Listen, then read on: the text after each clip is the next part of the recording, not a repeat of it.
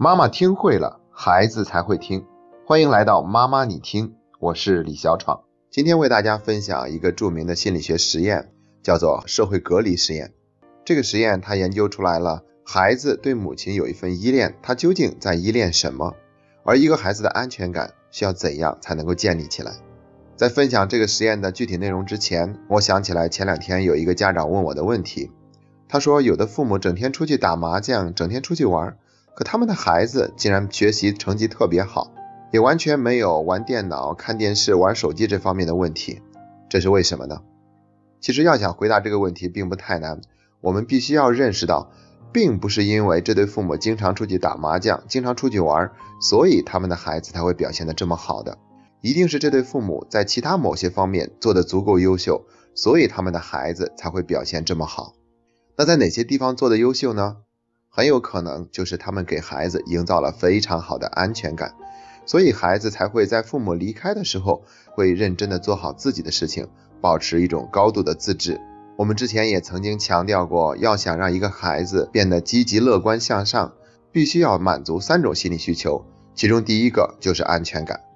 那我们接下来说回社会隔离实验，它究竟发现了些什么内容呢？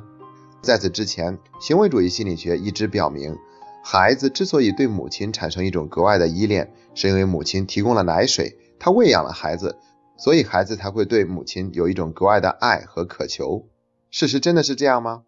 心理学家哈洛夫展开了一系列的实验。首先，他做了两只人工母猴，第一只母猴完全由铁丝组成，但是在这只母猴的身上有一个奶瓶，可以提供给幼猴需要的奶水。那另外一只母猴呢，全身裹了一层毛茸茸的绒布。而且在这只母猴体内有一个电灯泡，用来加热，来提供温度。哈洛把刚生下来一天的小猴放进笼子里面，然后他想看一看这只小猴会花多少时间待在有奶的铁丝母猴身边，又会花多少时间待在绒布母猴的身边。实验的结果是这样的：一天二十四个小时，小猴会花十八个小时的时间待在绒布母猴身边。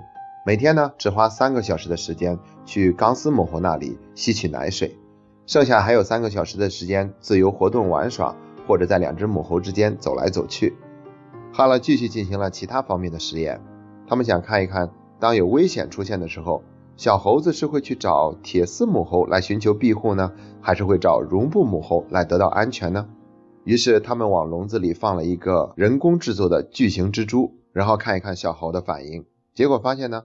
每一次小猴都是会跑向绒布母猴那里寻求安全和庇护，于是哈洛得出了结论：原来行为主义心理学的观点是错误的。他们认为孩子之所以对母亲形成了依恋，是因为母亲给孩子提供了奶水。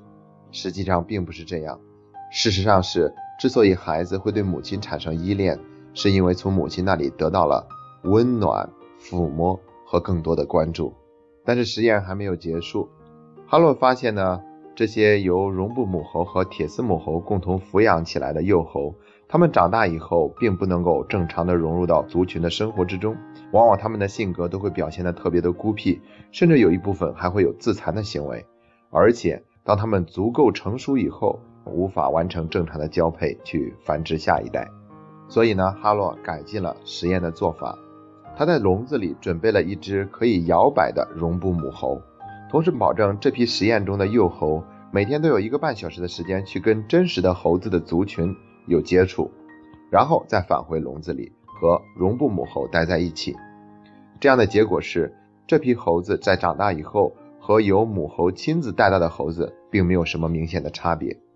于是哈勒得出了最终的结论：只要满足了触摸、运动、玩耍这三个方面。就可以满足一个灵长类动物成长的全部需要，因为这三个方面组成了爱的表达方式。那么这样的结论听起来呢，可能还是有些抽象。我们要具体怎么做来提高一个孩子的安全感呢？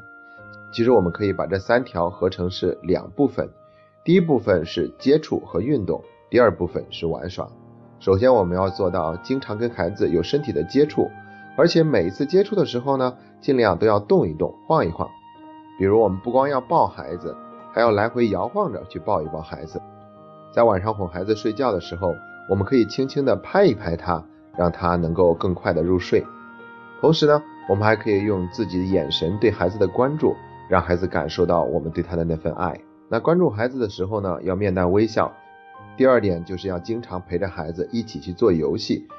对于低年龄段的孩子来说，做游戏几乎是他成长的主要手段。所以呢，我们陪着孩子一起玩耍，就相当于是把玩耍的过程变成了培养亲子关系的过程，这样也会有助于孩子安全感的提高。这就是我们今天的分享，感谢你那么爱学习。这是妈妈你听陪你走过的第三十四天。